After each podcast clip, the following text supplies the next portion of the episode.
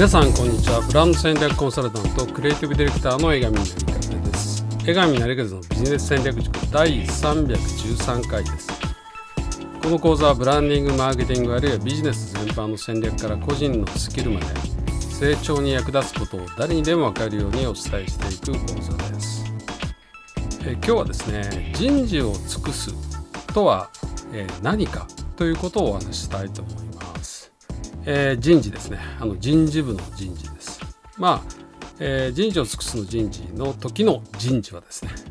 えー、基本的な意味としては私たち人間が行う事柄ということで、まあ、人の行うこと行うべき事柄人の成し得る仕事という意味で人事という言葉はあります。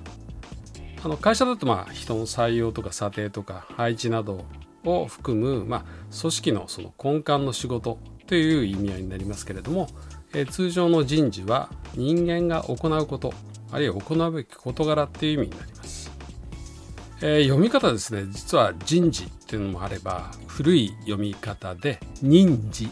ていう読み方なんです。そして人事とも読みます、まあ、日本語ってちょっと面白いんですけども人事あの人事と書いて人事となると自分には関係のないこと他人に関することっていう意味になりますよね。えー、この人事を使った言葉皆さんもご存知ですけども、えー、人事を尽くして天命を待つという言葉があります。まあ、ことわざですね。でこの前半部分が人事を尽くすなんですね。で改めても言うまでもないんですけれども、まあ、通常の意味合いでは自分がやれることをやりきるやりきってくださいという意味になります。で後半はやりきった後はどうなるかわからないけども結果は天が定めた運命に任せなさいということで天命を待つということになっています。えー、個人的にはすごく好きな言葉なんですけれどもあのこのことわざ私たちがトライできるのは前半の人事を尽くすところだけですよね。じゃあ人事を尽くすとは具体的にどういう状態であれば人事を尽くしたことになるかというのをちょっと考えてみましょう。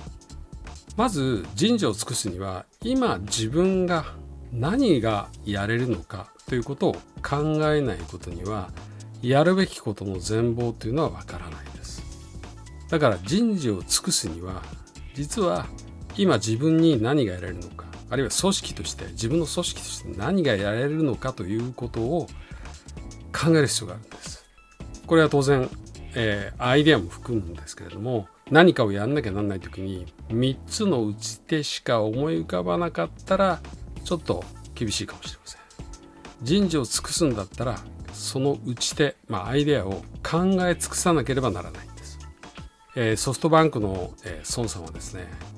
1000のプランを考えろって部下にオーダーすることがあったと聞いています。まあ、これは、まあ、1000個のこういろんなバリエーション作れっていう意味よりは、まあ、ある状況があってその状況から何が考えられる何が状況として起こりうるのかじゃあそれが3つ起こりうることがあったらじゃあその ABC の3つ起こりうることからまたその A だったらまた3つ、えー、CDF っていうのが起こるかもしれないしっていうふうに、まあ、樹状図的にこう考えていくとですね、まあ、実際に1000個のプランは必要ないんですけれども、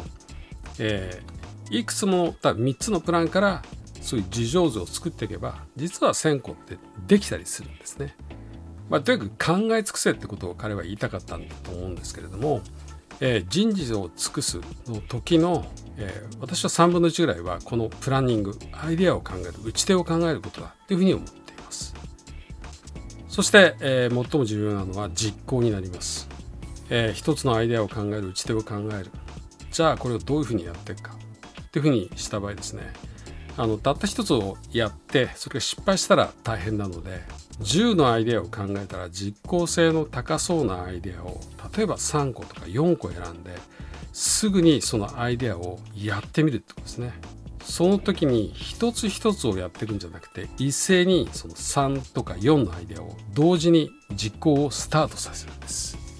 これ大変です。でも大変だから実行する打ち手を少なくするんじゃなくて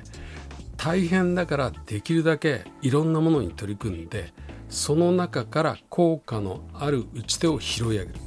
そしてそれをブラッシュアップする。注力する。というふうに持っていくんですね。えー、その中の、えー、例えば2つのものが効果を上げたらまたじゃあそこに対する、えー、改善のアイデアを考えて新しい打ち手を考えて回していく。で結果を見ながらまた改善するっていうふうに仕事がですねどんどんどんどん回転力を増すような形で、えー、注力していくわけです、えー、この時重要なのは自力だけではなくて他力もしっかり使うってこと、えー、自分の力っていうのはたかが知れてます。他の人にお願いしますって言ってですね力を貸してもらうんです。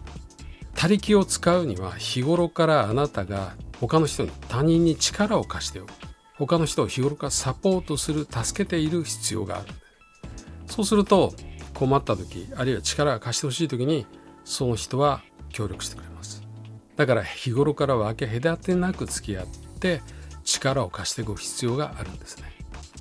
でこうやってやれること全てのことをやってその中で最も効果的な施策あるいは打ち手見つかったものに最大限注力して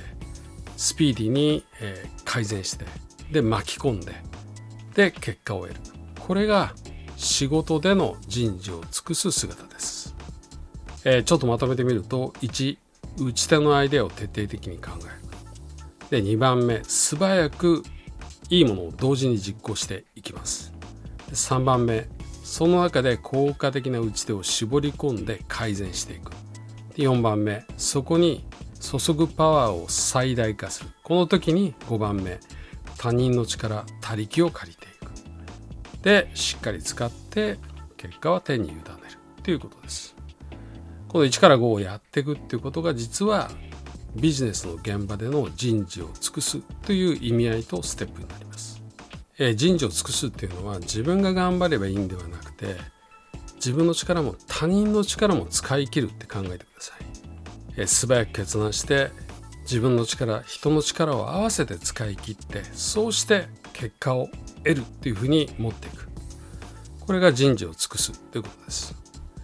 え人事を尽くさなければならない時っていうのは実は緊急時。非常時のことが多いです